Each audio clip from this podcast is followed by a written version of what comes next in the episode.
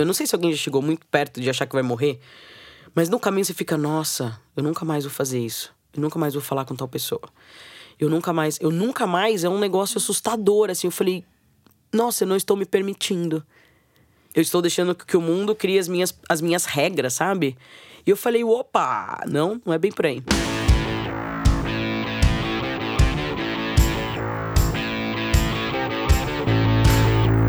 Bem-vindos ao Retrato, que é o podcast de gente falando com gente sobre coisas de gente, do Projeto Draft. Eu sou a Rafaela Carvalho, eu sou editora de conteúdo do Draft. E hoje quem está à minha frente é a Mariana Rodrigues, que já está dançando na minha frente, assim, muito animada de estar aqui. a Mariana é fundadora da Humor Lab, então pelo nome da empresa dela, acho que já dá para perceber o tipo de conversa que vai rolar hoje, né? Bem-vinda, Mariana. É, tem que dançar mesmo, cara. Obrigada, Rafa. Ah, é muito bom que você esteja aqui com a gente. A, a Mariana é, veio conversar com a gente hoje sobre como, na verdade, ela é essa pessoa que chegou com uma vibração super alta no estúdio. Ela está com uma capa de super-herói. Tá, eu vou descrever para vocês. Ela está vestindo uma roupa que, que, de vários quadrinhos. Quem são essas pessoas nesses São quadrinhos? os Vingadores. Exatamente, são os Vingadores e aí não bastasse é a roupa. Verdade. Não bastasse essa roupa, ela tá usando a roupa com uma capa que tem a mesma estampa. Maravilhoso. É um macaquinho com capa. Coisa linda. E a Mariana tá aqui para conversar com a gente hoje sobre é, essa pessoa que ela é, uma pessoa bem-humorada e uma pessoa para cima, que passou por muitos obstáculos na própria vida para alcançar essa, essa pessoa que ela criou hoje, né? Quem ela é. Uh, ela fundou o Humor Lab há pouco tempo e a história dela vem desde a infância de ter vivido uma infância muito sofrida com bullying, ter sofrido burnout muito cedo na vida dela, ter sofrido depressão muito jovem também, e, enfim, estar lidando com todos esses entraves da própria vida para ser a melhor versão de si diariamente. Já né? deu vontade de chorar com essa introdução aí, né, Rafa? A gente já tá o quê aqui? A pessoa que tá ouvindo já tá, meu Deus do céu. Que bom, então eu fiz o, eu fiz o gancho certo. Maravilhosa. Eu queria que a gente começasse falando, então, é, sobre você e sobre como você cresceu na sua infância, porque você foi uma criança muito tímida, por mais que seja difícil de acreditar agora, né? Me Pois conta é, mais sobre isso. É. Cara, a minha tia da peru esses dias me encontrou e falou: Meu Deus, você fala? Quem é você? Meu Deus, essa pessoa fala, ela não falava. Eu era muito, muito, muito, muito tímida, assim. Eu era aquela criança que a mãe colocava pra ver He-Man de manhã e só lembrava na novela das nove, sabe? Tipo, ah, meu Deus, esqueci minha criança. ela tá ali na sala, aquela plantinha. Ela não falou nem que ela sentiu fome. Cara, eu era muito quietinha. É, eu era muito menino, né? Eu parecia um moleque. Então eu sofri muito bullying na escola por conta disso. Tiravam muito sarro de mim por causa da minha voz. Então hoje eu tô um pouco com alergia, então tô com essa voz fanha, mas eu tenho a voz grossa, eu tenho a voz, né, um tom, né? Não sei as notas musicais, mas seria alguma coisa para cima. Então eu brinco que quando eu era criança, imagina aquela brincadeira de gato mia, que tá todo mundo escondido no escuro, aí vem a criança, encosta em mim e fala: "Gato mia!" E aí eu respondo: "Miau". Criança se assusta, né? Então eu sofri muito bullying por conta da voz, então eu não falava. Vou ficar mostrando a minha voz? Não posso. Então apanhei na escola, tomei papelada, cusparada. Era um negócio maravilhoso, assim. A escola para mim foi um, um terreno bem difícil de. Hoje eu lembro com muita terapia, né? Lembro tranquilamente, mas foi um terreno bem, bem difícil, assim. Eu era muito quietinha e só tomava assim na cabeça mesmo. Não tinha jeito, Rafa. É um negócio terrível. Você falou que você até fazia assim, trabalho em dupla era uma coisa que te dava. Pelo amor de Deus. Desespero. Eu pergunto, cara, minha mãe me matriculou na escola sozinha. Por que, que tem que fazer trabalho em dupla, gente? O que, que é isso? Nossa, é. Não faz sentido. Não gostava, não gostava. Você não fez amigos na escola nunca, assim? Demorei. É, eu tenho assim, graças a Deus, ao bom pai, a minha irmã era uma criança terrível. Terrível. Terrível. E ela foi convidada a se retirar da escola no pré-3. Olha que pessoa maravilhosa. Uau. Um nenenzinho tranquilo. E aí, porque minha irmã teve que sair da escola, minha mãe tirou nós duas da, daquele colégio e colocou em outro colégio. E aí, nesse outro colégio, eu tinha 10 anos, eu tava indo pra quarta série. Era um colégio de freiras e elas tinham uma maneira de receber os alunos. Então, tinha um aluno que recebia o aluno novo. Uh, Então, assim, o universo forçou o meu primeiro amigo, né? caramba. que é a Mariana Lourenço Contessoto. Mari, beijo. Eu brinco que a gente vai ficando adulto, a gente lembra dos sobrenomes dos colégios da escola, dos amigos da escola, né? Isso é estranho. É verdade. Então, a Mari foi minha primeira amiga. Mas ainda assim, nesse ambiente seguro. Eu era muito tímida, eu falava pouco. Era aquela amizade do tipo, oi, tudo bem? Tudo. E você? Tudo. Ótimo. E pra você já era interação suficiente? Nossa, já era um absurdo, né? Falar oi pra alguém na escola, que é isso.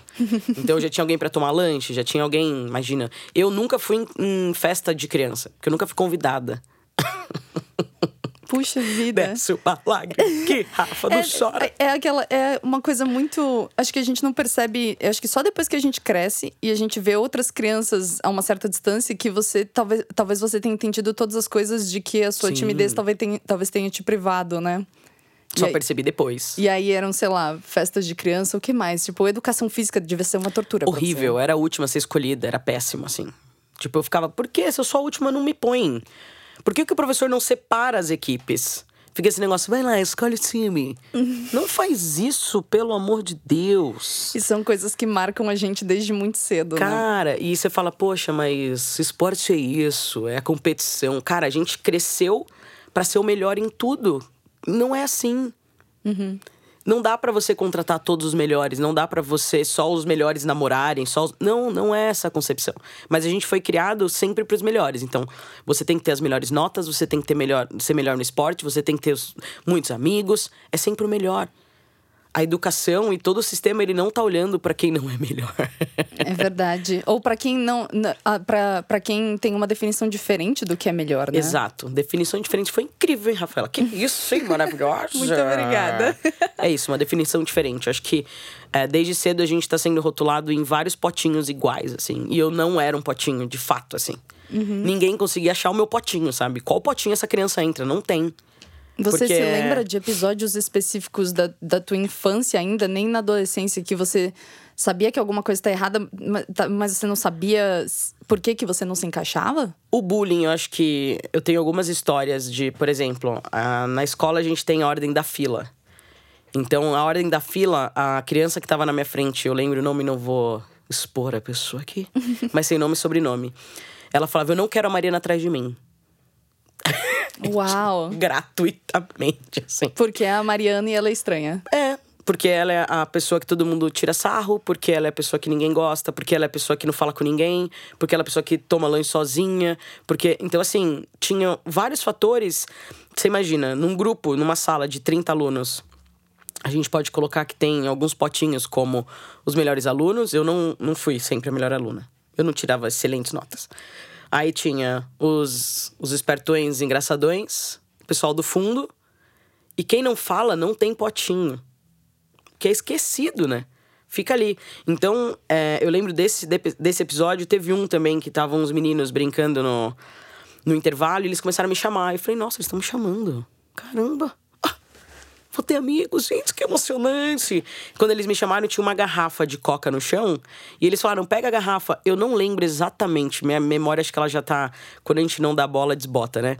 É, mas eu lembro que eu segurei a garrafa, a garrafa, meu, de vidro. Ela estourou, fez... Puff. Eu não lembro o que eles fizeram, se já sabiam que aquela garrafa estourar ou não. Mas estourou, meu, assim, coca no corpo inteiro, minha mão e aquele vidro. E eu não sabia o que fazer. Nem chorar eu chorava, porque eu falava, cara, o que, que eu faço? Eu não fui na diretoria, voltei pra sala e minha professora falou: o que aconteceu? E aí eu contei, porque ela viu, ela foi na direção, porque senão não ia. Então teve alguns episódios que você fala: pô, eu tinha oito anos. E eu lembro, sabe? Ninguém. Excursão pra mim era treta, assim, feroz. Porque eu não queria ir pra excursão, mas minha mãe, querendo me colocar num processo, porque é importante você se relacionar, você tem que ir, ela me forçava a ir nas excursões. Socializa. E aí, excursão começava aquilo. Quem vai no banco com você? Cara. Aquilo era terrível, porque ninguém queria ir comigo. E aí eu ficava, não força ninguém. Eu vou sozinha. Mas tinha aquela sensação de, ah, você vai com quem? Você vai com quem? E nunca ninguém ia comigo no ônibus. E aí eu lembro que eu ia pro Play Center. A excursão do Play Center era muito tradiça, né? E a minha mãe fazia os lanchinhos e tal. Eu lembro que teve uma excursão que ninguém foi comigo, não tinha amizade, eu ia nos todos os brinquedos sozinha. E eu fui no Splash, primeiro brinquedo. Fui no Splash, molhou todo o meu lanche. Péssima estratégia. Cara, meu Deus. Eu fiquei sem comer o dia inteiro, assim. Porque, meu, é, naquela época não era essa ostentação do tipo, você leva tudo quanto é tipo de lanche, dinheiro e, meu. Não, Não, se tinha. leva um pãozinho de forma. Tinha umas bisnaguinhas lá. Aquela garrafinha, no, aquele suco que o gosto é amarelo, né? É o amarelo com gosto de amarelo. E fim, cara. Molhou as bisnaguinhas com atum, acabou. Fiquei o dia inteiro com fome, cara. Porque eu não tinha amigo. não conseguia falar. Então são episódios que costuram a minha infância, assim. É, eu tive isso na escola muito muito difícil, mas em casa eu tinha uma amizade muito forte com os meus primos. Então, eu tenho essas costuras negativas, mas tenho costuras super positivas dos meus primos em casa, assim, que eram as minhas referências. Porque o meu primo mais velho também era tímido. Então a gente ficava em silêncio, de boa, mas em paz. Demais. Então ele, para mim, é uma referência, assim, de, de, de, infância que eu acho que não deixou ser tão ruim. Ele era um, um, pilar do. Tá tudo bem, eu não sou a única tímida do mundo. Não sou o único mudo. Porque eu falo assim, é, hoje tem processos, porque você tá na empresa, você tem que falar bem, você tem que ter uma oratória. Será? Uhum. Porque eu falo, eu não quero ajudar os tímidos a serem engraçados como eu sou hoje e, e ser doido, extrovertido. Eu quero ajudar os tímidos a terem voz, assim, de poder de decisão numa reunião, de poder de decisão numa vaga, de poder de ter voz. Porque o tímido, ele não precisa ser extrovertido, mas ele precisa existir. Então eu sinto que durante a escola eu não existi. Eu não, não existi, eu não tenho referência nenhuma, não tenho amigos, eu não tenho nada. Eu não existi porque eu não falava. Então eu acho que o mundo precisa se preparar para as pessoas que estão ali em silêncio. Como que a gente consegue incluir essas pessoas em silêncio, sabe? Eu acho que falta um preparo, assim. Eu trabalhei muito tempo com um adolescente e comecei a enxergar isso. Mas eu acho que a gente precisa falar mais disso, assim. Uhum. Tipo, cara, olha pro cara que tá em silêncio, você não precisa falar com ele, interagir, ele não precisa te abraçar. Mas em... veja ele, ele tá ali. Há outras maneiras de se comunicar com ele, né? Exatamente. E aí, inclusive, um grande cisma que você viveu na sua vida que começou a mudar isso foi aos 16 anos, e eu acho que isso é um recorde de qualquer pessoa que eu já entrevistei aqui no retrato. Aos 16 anos, você sofreu uma síndrome de burnout e você falou para sua mãe que você não queria mais ser essa pessoa que estava sofrendo tanto, né? Me conta dessa experiência. Cara, assim, hoje, é, na minha maturidade, eu consigo enxergar qual foi o processo de não falar não de evitar conflito. Eu acho que isso foi somando a tudo que eu ouvi na escola, porque eu tive essa primeira amiga na quarta série, mas ainda era muito excluída. Tive alguns amigos. E aí, na oitava série, que eu tinha um grupo de amigos que era mais seguro, que me viam, que me era gostoso, a minha escola não tinha colégio. Então, mais uma vez, eu tive que mudar o meu environment ali. Fui para um colégio, é, as pessoas tiravam dois ou um para ver quem ia no, na excursão comigo, ou na prova. Meu, começou tudo de novo, assim. E era um colégio muito rígido. Então, além da estrutura emocional de não ter amigos, eu tinha uma pressão de nota absurda. Toda terça-feira tinha prova que valia metade da nota e aquela pressão toda. E aí eu tava numa aula de física no segundo colegial, numa boa, assim, como se nada tivesse acontecido. Depois do intervalo, eu bati a, a cabeça na mesa. Tum! Aí meu professor fez, coração, tá tudo bem? E eu fiz, Tipo, por que tá todo mundo me olhando? Eu não vi que eu tinha batido a cabeça na mesa. Então, para mim, é tipo, para de olhar, show, pombo, show, eh, eh, vaza todo mundo. E ele falou, vai tomar uma água. Eu falei, não preciso tomar água, tá tudo bem. Ele, querida, vai tomar bagulho, não custa nada. Não tá tudo tu bem. faz isso comigo. E na hora que eu levantei, eu comecei a formigar o corpo. E eu comecei a ficar desesperada e aquele estresse maior começou a me deixar mais, mais, mais tensionada. Então, minha perna começou a formigar, meu braço começou a formigar, não começava a sentir nada. Eu só tava babando, porque eu não mexia a boca, não piscava, então chorando e babando.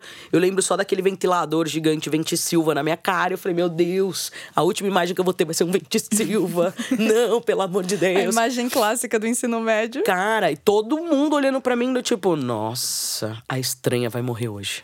Caramba. Hoje é o dia que a estranha parte. E aí Fui pro hospital, quando eu acordei, o médico falou: aconteceu alguma coisa? Você brigou com alguém? Você se desentendeu muito sério? Seu namoradinho? Que namoradinho, querido? Tem esse negócio, né? Gente estranha não namora. Ah, que, que bonito da sua parte achar que eu namoro alguém, né? tipo, é. Nossa, realmente acho que eu namoro. Que, que olhar generoso seu. Nossa.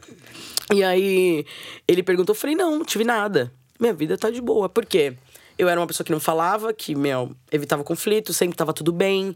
Eu era sempre, tipo, a filha que não dava trabalho, porque minha irmã sempre deu muito trabalho. Então eu não podia levar trabalho para casa. Então sempre, não, tá tudo bem. E aí ele falou que isso, o burnout, ele é ocasionado por excesso de cortisol, né? Que é o hormônio do estresse. Então, por exemplo, se você dá um tapa em alguém, belisca alguém, essa pessoa recebe uma dose de cortisol. Se você exclui, rejeita, desconsidera, tira sarro, tudo que eu vivia, essa pessoa recebe altas doses de cortisol. E o corpo fala, amigão, eu vou te desligar, querido. Porque tu não, tu parte. E aí, eu acho que naquele momento Deus entrou num consenso lá com a galera falou: não, tá muito cedo. Deixa a menina viver, querida. Vai lá, vai viver. E aí, é, eu tive, eu desliguei. E aí, quando eu voltei no hospital, eu lembro que eu falei, meu, porque no caminho, eu não sei se alguém já chegou muito perto de achar que vai morrer, mas no caminho você fica, nossa, eu nunca mais vou fazer isso. Eu nunca mais vou falar com tal pessoa. Eu nunca mais, eu nunca mais é um negócio assustador, assim. Eu falei, nossa, eu não estou me permitindo eu estou deixando que o mundo crie as minhas, as minhas regras, sabe? E eu falei, opa, não, não é bem por aí. Eu lembro que eu acordei no hospital, aquela luz branca absurda. Eu com medo de me mexer, porque eu falei, vai que eu me mexo e não tá funcionando nada. Eu não sabia o que tinha acontecido. E eu lembro que eu mexi o dedão do pé, assim, fiz, opa, mexi o dedão. Eu falei, ah, nem tudo está perdido. Pelo menos eu vou me comunicar com o dedão do pé, querido. Olha que coisa boa.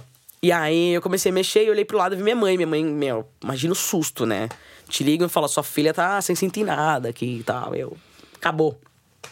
Então, na hora que eu voltei, minha mãe tava muito bem, assim, tipo, meu Deus, filho, te amo. Me abraçou. E eu lembro que uma das primeiras frases, eu devia ter falado outras coisas para ela antes, né? Mas uma das primeiras frases foi: mãe, eu não quero mais ser essa pessoa. Porque olha onde eu cheguei, sabe? Hoje eu tenho essa consciência do tipo, pô, é, não buscar ajuda, não entender que aquilo tava me fazendo mal, porque é uma criança, cara. E aí minha mãe falou: tá, o que, que a gente faz? Tava no final do ano, eu falei: eu quero mudar de colégio de novo. E aí, foi a pessoa que mais visitou colégios no mundo, né? A pessoa que tem aqui o quê, né? Carimbo, passaporte colégio, né? Mais um pra conta. Mais um aqui. E aí minha mãe me levou para um colégio, eles entenderam a situação e eles me colocaram numa turma que tinha muita gente de fora de outros colégios e repetente pra caramba. Era a galera que ninguém ia dar certo na vida. Aquela... Tipo a sala que não vai dar certo tipo... no Enem, não vai passar em lugar nenhum, junta todo mundo ali. São os outcasts ali, total, né? Total, assim. Bota e aí, os estranhos ali. Os outliers, total, assim. E para mim são as pessoas que ninguém ia olhar. E são meus amigos até hoje. Que bom, né? Eu tenho tá, um tipo... amor por eles absurdo, assim.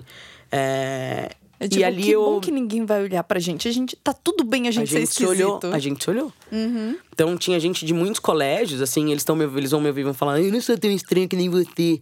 Era assim, vamos assumir aqui pro Brasil, né? É, mas eu acho que a gente se olhou. E aí eu achei o meu potinho, né? Uau. Tipo, e eu acho que depois do meu terceiro colegial, tudo mudou, assim. É, eu comecei a falar, eu comecei a tocar o terror, eu comecei a experimentar a vida. Eu quero viver, eu quero viver isso aqui. Então tinha festa fantasia, eu criava fantasia, fui de mestre Oda, fui de não pise na grama, fui de assim. Eu sempre, meu, tava indo pra um lado que ninguém tava olhando. Porque eu sempre fui o potinho que não existia. Então eu acho que é, esse grito de autenticidade, assim, hoje eu tenho muita consciência disso, mas eu acho que ele nasceu nesse terceiro colegial aí. Eu já queria ser diferente. Então tinha dias que eu queria ir de pijama pra escola, sabe? Uhum. Porque eu acho que nesse momento começou a, a, se tornar real que eu era diferente. Eu, hum. Falei, ah, então é assim. Então eu já tinha uma consciência da minha sexualidade, de que eu talvez não gostasse de meninos, ou gostava, eu ia totalmente contra isso. E no terceiro colegial eu comecei a olhar do tipo, poxa, eu acho que sou gay, talvez não, talvez sim. Gosto de usar roupas que ninguém usa, gosto de, de mostrar diferente. Eu gosto de dar esse grito de cutucar as pessoas, assim. Eu acho que ele nasceu aí no terceiro colegial. E você se lembra qual foi o primeiro gesto que você fez por você mesma de dizer, nossa, isso sou eu e eu finalmente posso me manifestar dessa maneira? Você se lembra das primeiras coisas que nem você falou de festa fantasia? Cara, de... eu acho que de pijama pra escola foi. Foi, acho que, uma das primeiras manifestações, assim, tipo, eu vou de pijama, por quê? Por que, que eu tenho que usar uniforme? Porque a gente tem que ser igual. Óbvio que eu não entrei, né? Tive que voltar e pôr o uniforme. Mas depois se repetiu na faculdade. Na faculdade eu fui várias vezes de pijama. Meus amigos depois podem colocar, tem fotos disso. Mas eu acho que foi a primeira. Eu quero ser eu, assim. Essa rebeldia de adolescente, sabe? Do tipo. Eu queria ouvir coisas que ninguém ouvia, eu queria mostrar e, e cutucar, falar, meu, por que você faz igual? Então eu acho que aos 17 anos ali eu comecei a, a despontar nisso, assim, do, tipo, sou diferente não tenho potinhos, assim. É, o que você falou para mim que eu achei muito legal é que você não se via em nem. Você não marcava check em nenhuma das caixinhas ali Nenhuma, da vida, né? cara. E aí eu, eu queria saber pra, eh, você, como que foi não se ver, ver se- eh, você sempre se viu fora dessas caixinhas da vida e você, o que mudou, não é que você passou assim encaixar nelas, é que você entendeu que tava tudo bem não, não marcar ali o check nelas. Demorou né? pra entender isso. Eu quero que você me conte disso, então, porque como que é a coisa de, meu Deus, tá tudo errado, eu sou estranho, eu nunca vou me encaixar, Cara- pra chegar no momento que você fala, não, tá tudo bem, eu tô de boa com isso aqui. Funciona. Eu acho que assim, aos 17 anos, a gente tá super protegido ao ambiente. E, e fui super privilegiada, nunca tive problemas, assim. Fui aquela criança que comia sucrilho, sabe, no carpete. Eu sou essa criança, né? Eu sou. Eu não passei nenhuma necessidade. Então, aos 17 anos, você ser você mesmo é muito confortável. Você vai pra casa de perua, aí você pede o dinheiro do lanche e você. É muito confortável. Quando a gente vai pros 18, que começa a vida profissional e todo mundo fala: Meu, o que, que você vai fazer pra ganhar dinheiro? Aí o bicho pega. Então eu acho que eu tenho esses, essas duas subidas e descidas. Assim, eu tive essa subida de, cara, eu sou diferente, não quero saber. E aí veio o mundo falando assim, querida. Existem moldes. Minha queridinha, não é bem assim. Você precisa entrar em alguns checks, senão você não vai ganhar dinheiro. Então, eu acho que depois desses 18 anos eu desci de novo pra várias, vários potinhos que não eram eu. Então, pô, eu tenho que fazer faculdade. Então, tá, qual faculdade eu vou fazer? Eu tenho que ganhar dinheiro, tá. Vou ganhar dinheiro com o quê? Ah, eu preciso usar tal roupa, porque senão vou ser contratada. Então, vou ter que usar essa roupa. Eu vou ter que falar desse jeito, porque senão não vou ser contratada. Eu não posso falar que eu sou gay. Porque senão eu não vou ser chamada pros churrascos de família e não vou ser contratada. Porque isso em 2004 não era igual hoje. Hoje é cool você ter amigos gays. É muito legal ser gay. Nossa, que moderno. É moderno. Naquela época, não. Então eu acho que eu tive essa subida e eu já tive logo essa descida, esse impasse profissional aí quando chega de fato o peso do boleto, você fala, opa. Então eu voltei para alguns potinhos, né? Acho que teve esse esse mal encaixe assim, até eu ir para os Estados Unidos e voltar. Então eu fui ganhei uma bolsa para jogar futebol nos Estados Unidos. É, tava lá, foi assim, minha melhor amiga foi meu minha pior inimiga, assim, ou a melhor inimiga, né? A gente pode dizer assim. Que ela teve um, uma ótima, um ótimo desempenho como inimiga. Foi maravilhosa. Ela despontou aqui, ó. E foi horrível lá. Eu eu ganhei uma bolsa para Eu comecei. a- Eu tava focada em estudar International Business, me machuquei, tive que voltar pro Brasil. E aí bate de novo, porque você vai ser meu. Vou fazer minha vida nos Estados Unidos, querida. Tá tudo certo aqui, ó. Vamos brilhar. Tá, tá, tá, tá, tá. Aí vem o mundo e fala: ainda não. Chega, você ainda não está pronta. E aí volto pro Brasil, falei, cara, vou fazer educação física para voltar a trabalhar nos Estados Unidos. Só que ninguém me falou que fazer educação física no Brasil era uma coisa maravilhosa. O que que é fazer... Como é fazer educação física? Cara, fazer educação física no Brasil é incrível. Meus amigos hoje são muito bem sucedidos. Mas quando eu entrei na faculdade, o mundo inteiro falou: você não vai ser ninguém. Por quê? Você é louca. Quem que faz educação física? Você tem que ser médico, você tem que ser advogado, você tem que ser engenheiro. Isso em 2005. Tinha muito ainda essa romantização de algumas profissões. Tradicionais. Total. E outras profissões que eu falo, cara, você não vai ganhar dinheiro. O que, que você quer? E eu sempre falo, eu quero ser feliz. Dane-se o dinheiro. E aí as pessoas riam da sua cara. Pô, assim, meu pai, quando eu falei que ia fazer educação física, ele praticamente me deserdou, né? Falou, ó, então vai. E aí, pra pagar a faculdade, eu vendi consórcio, eu. Cara, trabalhei com telemarketing. eu- meu, meu currículo ele é totalmente alinear, assim. Porque eu não achava o potinho do meu trabalho. O que eu. Hoje eu tenho o meu flow fazendo, não tinha. Ninguém chegou e falou assim, ó, faça isso, vem aquilo, não tava pronto. Então eu acho que eu tive que dar vários chutes pra entender qual era o meu gol, sabe? Enquanto você tava dando esses chutes, qual era o sentimento que você tinha? Porque eu acho que no seu lugar eu entraria em desespero de eu nunca vou me encaixar em nada e eu tô procurando a próxima coisa, mas eu já tô, eu tô nessa chuva de incerteza. Ah! Como que era pra você? Cara, eu vivi. Eu acho que eu vivi bem nisso, assim, porque nos chutes eu, eu continuava sendo essa pessoa diferentona. Então isso enalteci o meu ego e, meu, entre descidas e subidas, eu sempre paguei meus boletos, assim. É, sempre consegui me virar. Então, acho que isso sustentou a minha frustração. Eu acho que se tivesse um momento que eu falava, eu tivesse que chegar e falar, pai, não tenho como pagar a faculdade, talvez eu tivesse entrado num pânico maior. Mas eu sempre dei um jeito, meu, vendi umas coisas. E aí, é, fiz é, ajudei a galera a fazer mídias sociais na educação física. Criei um grupo de estudo de tecnologia da informação para educação física. Sempre dava meu jeito, assim, ajudei a atlética. Então a gente ia se estruturando. É, na faculdade, eu trabalhava de telemarketing para pagar a faculdade. E eu precisava de estágio na educação física. Uhum. E eu falei, cara, se eu fizer estágio, eu não vou conseguir pagar a faculdade, eu vou ter que sair. E aí uma amiga minha virou e falou assim: Mari, cara, eu vou fazer um curso de recreação. Vamos fazer? Eu falei, lógico que não. Curso de recreação, você tá louca? Ficar cantando musiquinha, coisa chata. Ela falou, você precisa de horas. Eu falei, eu preciso de horas. Ela falou assim, eu pago o curso pra você. Opa! Sempre sonhei com a recreação, cara. Recreação. Meu maior sonho. E aí eu fui fazer esse curso que para mim é um divisor de águas, assim. Eu tive muitos divisores, porque como eu chutei muito, sabe, Rafa? Uhum. Eu tive vários divisores, assim, mas acho que essa foi uma grande onda que eu surfei, assim. Porque a recreação ela é aceita na educação física como uma profissão, né? Então eu tava encaixada, joia. Eu ia começar a ganhar dinheiro. Eu falei, beleza, vamos aí, vamos fazer essa viagem aí. Me conta como é que é, esse negócio aí, cantar musiquinha, ser feliz. E não me via fazendo isso, eu fui para ganhar horas mesmo. Acabou que em 2008 eu entrei nesse curso. Eu trabalho para essa empresa até hoje, que é a Salazer. E ela fez só uma viagem. e eu conheci a recreação, eu conheci o poder de sorriso, eu conheci o poder de estar vulnerável, eu conheci o poder da gente se conectar com pessoas sendo pessoas. Eu, eu conheci que quando a gente. Eu, eu, eu entendi que quando a gente é de verdade, porque o recreador, o humorista, o comediante, ele expõe as fragilidades. E, né, Brené Brown acabou de falar, tá na moda, a gente a, a empatia é gerada pela vulnerabilidade. E eu aprendi isso com a recreação. Então, para mim, foi uou!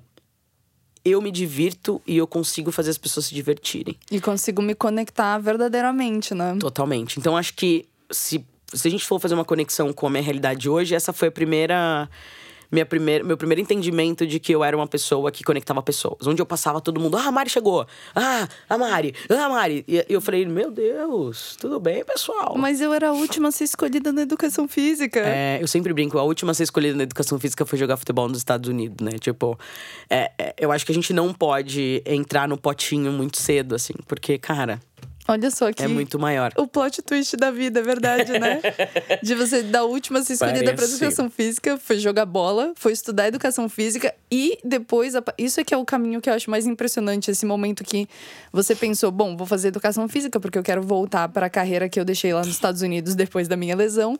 E o mundo te colocou numa bifurcação que você foi para outro lado e a partir daí o humor começou a ser o protagonista da sua vida que nunca. Você não escuta quando você é criança. O que, que você quer ser que eu não quero ser? Ah, eu quero ser humorista.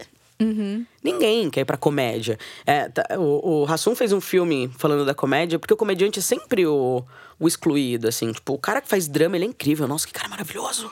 O comediante é tipo, ah, bobão, sabe? Ah, ah. Ele, ele faz umas piadas aí, tá tudo bem. Então não tem um glamour nisso. É, as pessoas não olham para isso como algo que dê dinheiro, as pessoas não olham isso como, meu, ninguém pode ganhar dinheiro. Então, as pessoas que deram certo hoje na TV, todo mundo acha que é sorte ou porque, meu, ele tava no lugar certo na hora certa.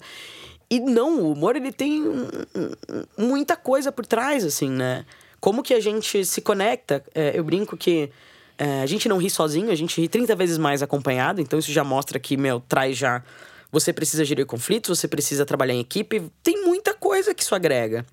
Mas não é legal você falar do humor dentro de uma organização ou com seus amigos. E aí não é foi... glamouroso. E na verdade foi exatamente isso que você começou a provar que, na verdade, não, né? As coisas podem ser diferentes e a Humor Lab nasceu desse sentimento, né? Eu queria que, assim, você não precisa me falar da Humor Lab e do trabalho específico que você faz lá, mas me conta um pouco do, do sentimento de perceber que isso era necessário e possível dentro dos lugares e de ser essa voz agora Vamos entrar aí num, num, num, ponto importante que eu tive aí, que foi a depressão.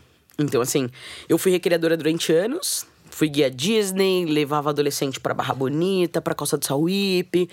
E sempre tive negócio, eu tive um projeto que tinha uma sócia de aluguel, ajudava, porque a, as viagens eram muito pontuais. Então, pra meu, ocupar os gaps ali do ano, eu fazia esse. esse. Posso, como que eu posso dizer? Quebra galho, vai. Um bico. É, porque eu sou muito criativa e meus amigos falam: não, Mário, preciso da sua ajuda. Vem trazer uma ideia aqui. Cospe umas ideias aí e a gente costura. Então eu comecei a, a começar, eh, ajudei a começar muitos negócios. E teve um momento que eu falei, cara, isso é legal. Eu sou boa nisso. Eu preciso de um chefe. Porque eu sou líder de tudo, eu preciso de alguém me liderando, eu preciso entender como funciona o mercado, porque isso é muito legal. Fui para uma agência de comunicação e, meu, assim, foi um. Eu sou muito grata a eles até hoje, eles foram incríveis. Foi um trabalho maravilhoso. Eu cheguei para a área de vendas, eu era muito louco, todo mundo ficava ó, doido ali querendo fazer diferente. E eu consegui convencer as pessoas de que quando a gente se conectava, quando a gente dava risada, quando era mais solto, dava mais certo.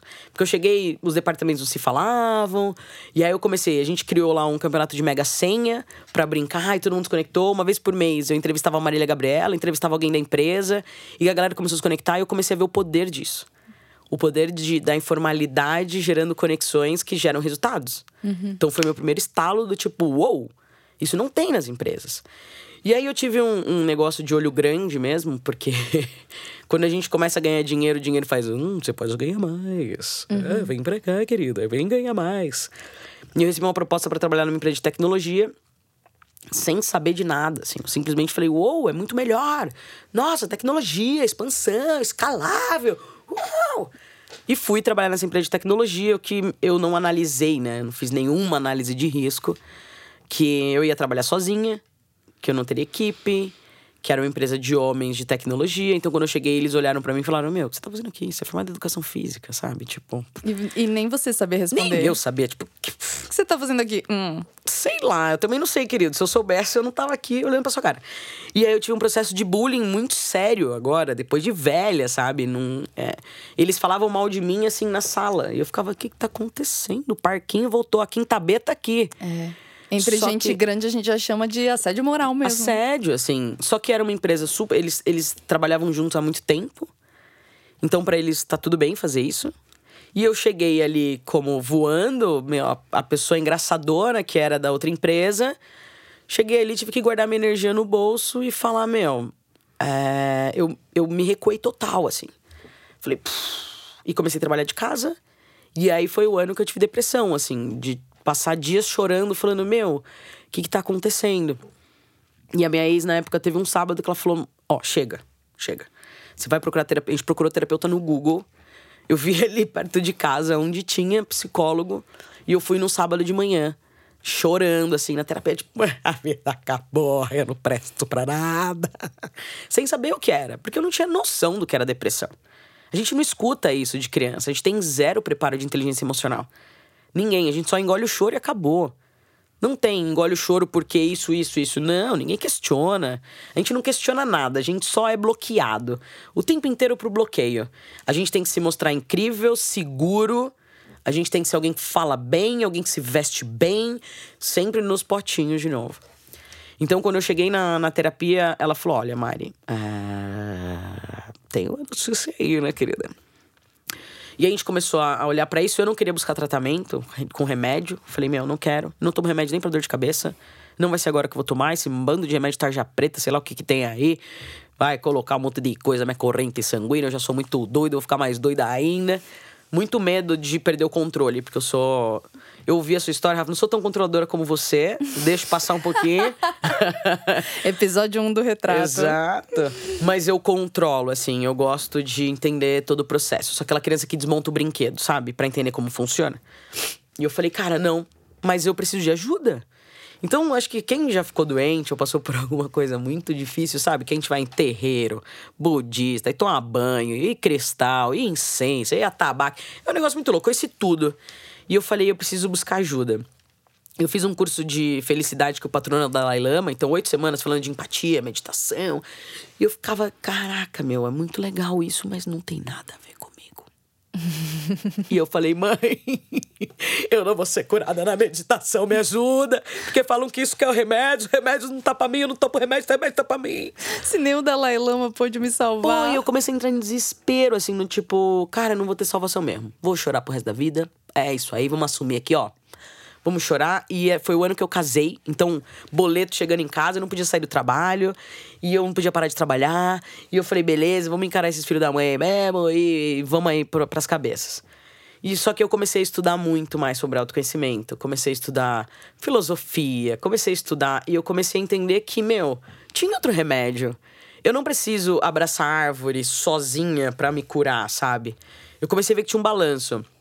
Aí eu vi que o Google, no Vale do Silício, tem um curso que chama Search Inside Yourself, que fala sobre essa analogia de buscar a si mesmo. Na tradução, né? Busque dentro de si, né? Total. E eu Search falei, inside cara, yourself. o Google, o cara que é louco por resultado. Porque eu sou capitalista, sabe? Eu gosto de, de resultado, eu sou a louca de vender, eu gosto disso. Falei, cara, vou entender o que esses caras estão fazendo. Fui lá entender o processo de criação eh, do curso e como que eles traziam esse autoconhecimento sem ser muito leve. Leve que eu digo assim, não tô falando que tá errado, é que para mim não funcionava. Esse papo de olhar no olho, abraçar, eu não, não tenho conexão com isso. Me incomoda, sabe? Eu gosto de coisas mais diretas, de atividades que tem, que tem um, um, um, cunho mais business, assim. E aí voltei pro Brasil falei, cara, quando eu comecei a falar pros meus amigos que eu tava em depressão, meio que a galera começou a sair do armário, sabe? Tipo, ô Mário, eu também, cara. A galera tomando Rivotril como se toma de pirona, sabe? Falei, eita, pô, o tá acontecendo, sabe? E eu falei, meu, tem muita gente doente trabalhando. O RH, ele tem números, assim, exatos das pessoas afastadas por depressão, por síndrome do pânico. Só que ele não tem noção de quem tá trabalhando doente, cara. E é muita gente. Assim como eu, muita gente não quer sair porque senão fala, vai, eu vou parar de vez. Não vou abandonar. Eu preciso desse piloto automático para me direcionar, porque se eu saio total do piloto automático, qual é a direção? Então eu comecei a entender que as pessoas doentes estavam trabalhando, eu falei, cara, eu preciso trabalhar com isso. Eu preciso focar nisso. E aí eu abri a minha primeira consultoria, que é a House of Feelings a primeira escola de sentimentos do mundo, para falar de sentimento dentro das organizações. Porque eu reparei que é muito fácil falar de sentimento numa aula de yoga, sabe? Vamos lá, pessoal, vamos falar sobre felicidade. Essas pessoas, elas estão acostumadas. A treta mesmo é tu chegar lá no BO e falar, cara, eu vou falar de coragem para você. Eu vou falar de raiva, eu vou falar de amor. Isso era muito louco. E aí eu chamei dois, dois amigos incríveis. A House of Feelings existe até hoje com a Virgínia. Chamei a Vi, psicóloga maravilhosa, elegantérrima, chiquérrima, incrível. E o Lucas, que na época trabalhava eh, como head de vendas da Red Bull. Chamei os dois porque eu falei, cara, eu não tenho currículo nenhum. Sou uma doida que ficou doente e quer tratar o mundo. Mas o mundo vai olhar para mim e falar, querido, você não tem currículo, neném. Quem é você para falar comigo? Então eu chamei os dois que tinham currículo para fazer isso. Durante o percurso da House of Feelings, eh, eu trabalhava na parte de vendas. E uma vez um cliente nosso falou: Mário, eu quero que você dê a palestra. Eu falei: Você é doido? Tu comeu bosta? tu comeu bosta, querido? E ele falou: Não, eu quero que você dê a palestra. E eu falei: Meu Deus, isso exatos. Cara, foi em maio de 2000. Não, junho de 2018, assim. Faz pouquíssimo tempo atrás. Faz um ano e meio. Sim. Eu olhei e falei, pô, vamos aí, né? Não sabia nem que roupa usar.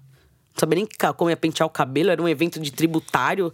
Só, assim, homens extremamente caretas, conservadores. Eu falei, nossa, vamos lá, né? Meti uma calça social, salto alto, passei uma maquiagem, cabelo liso. Tipo, não sou... Meu, se você olhar meu Instagram hoje, você vai ver que não sou essa pessoa.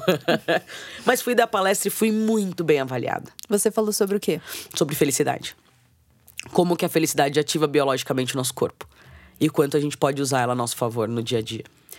E fui muito bem avaliada. E eu falei, opa, eita, eita, eita, você vai fazer esse negócio. E aí comecei a fazer algumas palestras e sempre muito bem avaliada. E aí, quando eu via que eu era Mari, tirava sarro, caía no chão, rolava, dava muito mais certo. Eu fiz um. E aí eu tive uma cliente, que foi minha madrinha, inclusive quero mandar um beijo pra ela, Mari, maravilhosa. Um dia ela chegou pra mim e falou: Mari, você é muito boa fazendo isso, cara. E é a sua identidade. Quando você é você, que nem você tá conversando comigo, dá muito certo, porque as pessoas se conectam com quem é de verdade. Eu fiz, uou! E aí, no final do ano passado, final de 2018, eu comecei a questionar tudo isso, do tipo, cara, será que eu tô indo por vaidade? Será que eu abri uma consultoria só porque eu quero ajudar o mundo? Sabe? Comecei a questionar muito isso. Eu falei, "Hum, não posso. Se eu quero realmente ajudar as pessoas, eu não posso ter vaidade nisso. Eu falei, quer saber? Tchau.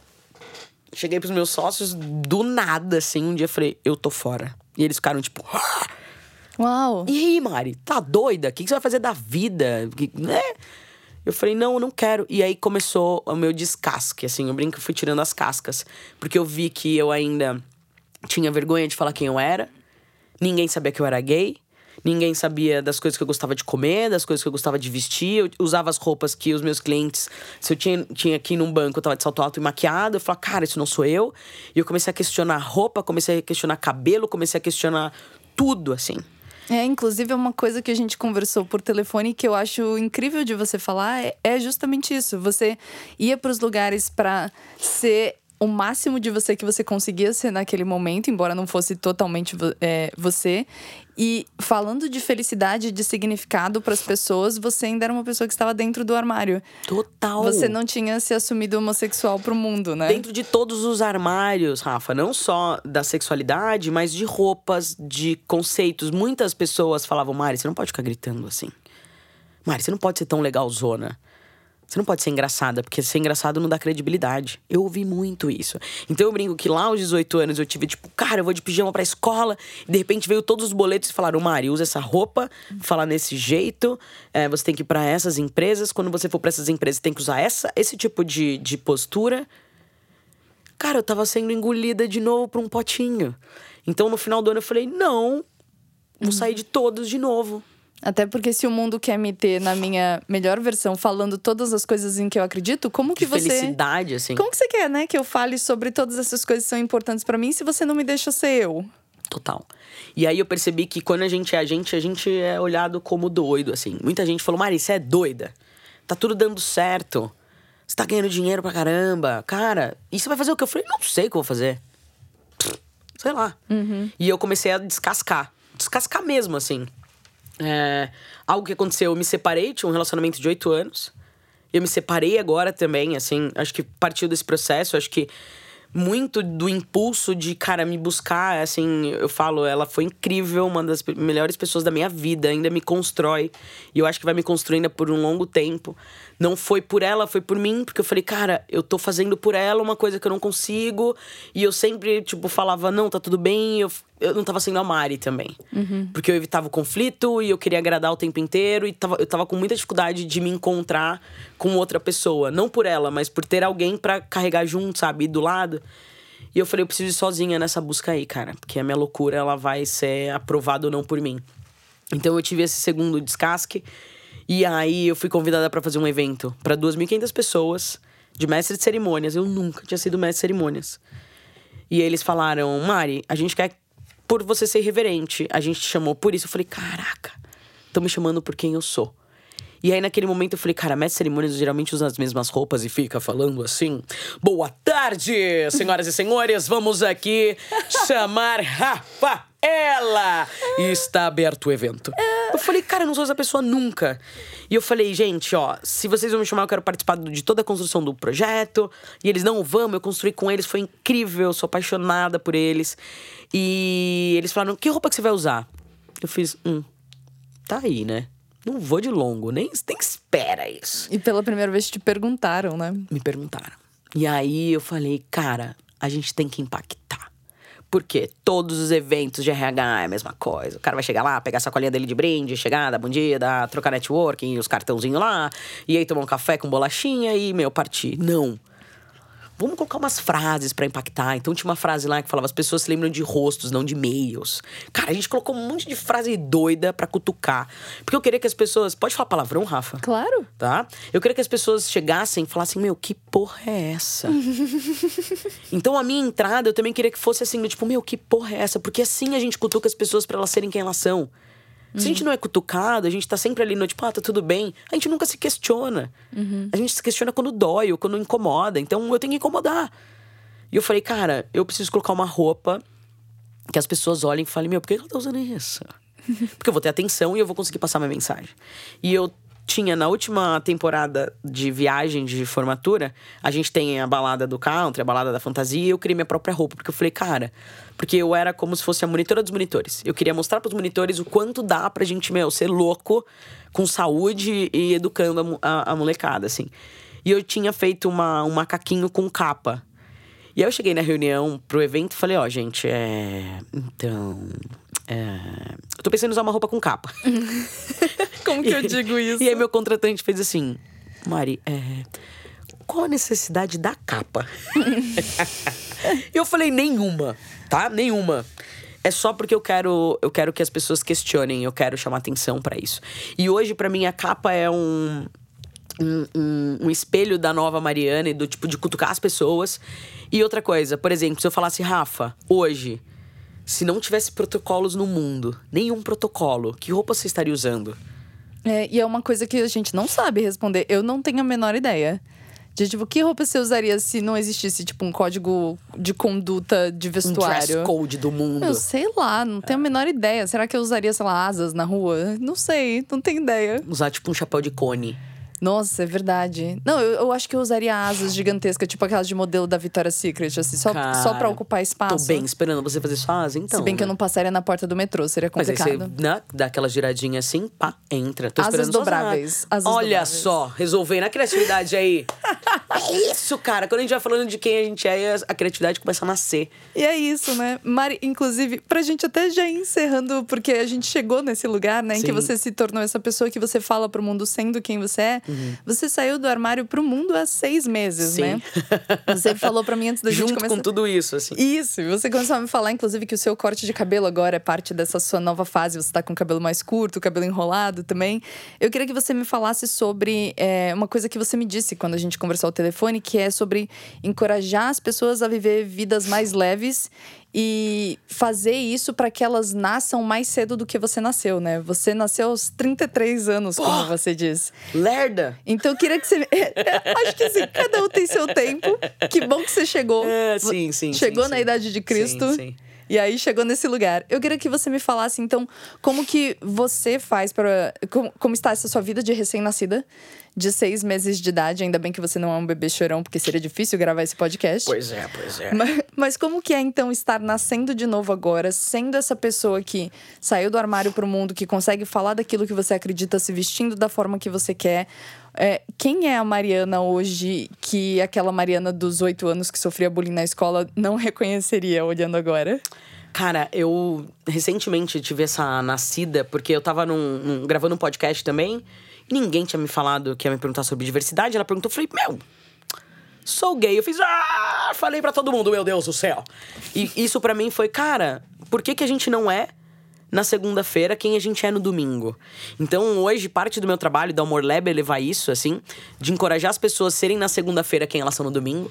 Porque os gostos musicais ficam no domingo. Tipo, quem é fã de Guilherme Arantes não sai por aí gritando, sou fã de Guilherme Arantes. Não sou Ned, nada contra. Mas é. A gente tem gera- geralmente os potinhos comuns. Ah, sou fã de rock, que legal ser fã de rock. Ó, que da hora. Agora, quem é fã de brega não fica falando. Então, o meu cutucar é isso, sabe? Você tá sendo na segunda-feira quem você é no domingo. Então, hoje, eu acredito piamente que dá pra falar sério sem ser sério. Porque a gente se conecta na informalidade, no riso. Então, em qual- quais momentos da sua vida hoje você tá seguindo um protocolo que não é teu? Então, começa a reunião, você começa, não, tudo bem? Eu falo muito nas minhas palestras, Rafa, que a gente começa a reunião falando no final de semana, né? Nossa, como é que foi? Cara, joguei bola, encontrei meus amigos, foi incrível. E, meu, ah, de repente vem alguém e fala, então agora vamos falar sério? Pô, não faz sentido nenhum. Por que, que a gente não consegue continuar se divertindo falando de assuntos sérios, assim? Então a minha quebra é falar de assuntos sérios como autoconhecimento, comunicação, criatividade, liderança, me divertindo.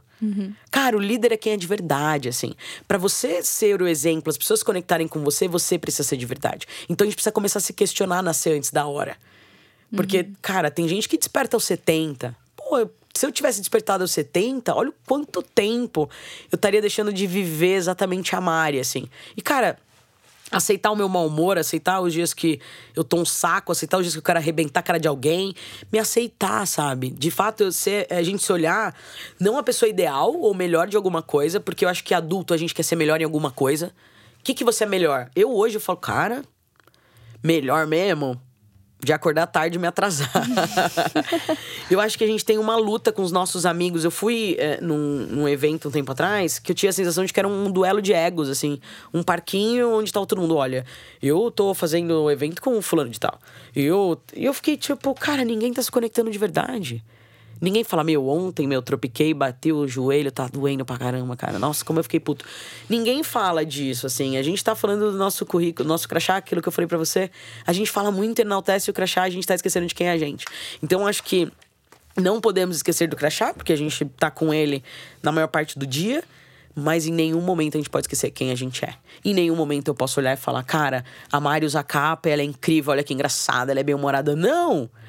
Esse personagem não sou eu. Quem é a Mari de verdade? A Mari erra, a Mari fala merda, eu tenho que pedir desculpa um monte de tempo. Uhum. Fala, cara, me perdoa, fiz merda. E acerto e erro, e acerto e erro. Mas eu acho que a gente tem que começar a dar coragem de errar antes. Cara, por que, que a gente não usa as roupas que a gente quer? Tenho certeza de quem tá me ouvindo tem no guarda-roupa peças que você fala, não vou dar porque um dia eu vou usar. Usa amanhã essa porra! Uhum. Cara, a gente vai no restaurante e come a mesma coisa. Come alguma coisa diferente, cara erra, erra, erra, uhum. sabe? Eu acho que essa, essa coragem de ser autêntico traz uma sensação e um prazer porque a gente se conecta com a nossa verdade, sabe? Uhum. Então eu descobri isso agora e eu tô querendo cutucar as pessoas para elas se encontrarem sem. É, eu não quero que elas larguem tudo para uhum. ser feliz, porque isso não existe. Mas, cara, o quanto você pode ser você sendo um líder, o quanto você pode ser você sendo o analista, o auxiliar de limpeza, o segurança, o porteiro, sabe? Uhum. Como que você pode ser você de verdade na hora que você acorda, na hora que você vai dormir? Eu acho que isso traz mais leveza pra gente, porque enquanto a gente tá com aquela máscara de um personagem o tempo inteiro, cara, isso cansa. Uhum. É. E aí a conta chega. É. Despida de todas as máscaras, assim, me dá uma frase de. Quem que é a Mariana Rodrigues? Intensa, canceriana e, cara, eu gosto de me conectar com histórias, assim. Então, sou muito intensa mesmo, choro muito, dou muita risada. Ai, eu também amo me magoo, sabe? Tipo, oh, nossa, como isso me doeu. Aí daqui a pouco, não, tá tudo bem, olha, hum, perdoo rápido. E, cara, onde eu vou, eu escuto histórias e me conecto com as pessoas. Eu gosto de abraçar, sabe? Nossa, gente, eu acho que nós temos muitas qualidades em comum. Eu tenho que pensar agora, assim, pra gente encerrar, eu sinto que eu tenho que fazer a mesma coisa. Por favor. Deixa eu ver, eu sou Não a Rafaela. esperava menos. Exatamente, né? Deixa eu pensar, eu sou a Rafaela, o que eu falei pra você ao telefone é eu sou a Rafaela, minha cor preferida é amarelo, a sua também. É, cara, eu esqueci, eu ia tirar foto da minha casa, porque na minha casa tudo é amarelo. Tudo é amarelo. Exatamente. Olha que eu, Olha, meu nome é Rafaela.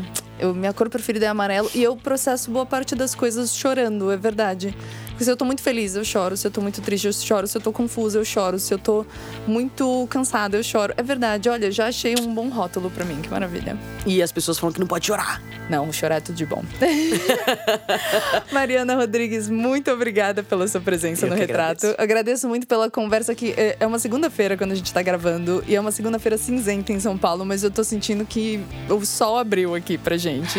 Então, muito obrigada pela sua presença e por dividir a sua história com a gente. Obrigada seja de verdade. Ai, que lindo. a gente fica por aqui então com o Retrato, que é o podcast de gente falando com gente sobre coisas de gente. A gente se vê no próximo episódio. Tchau, tchau.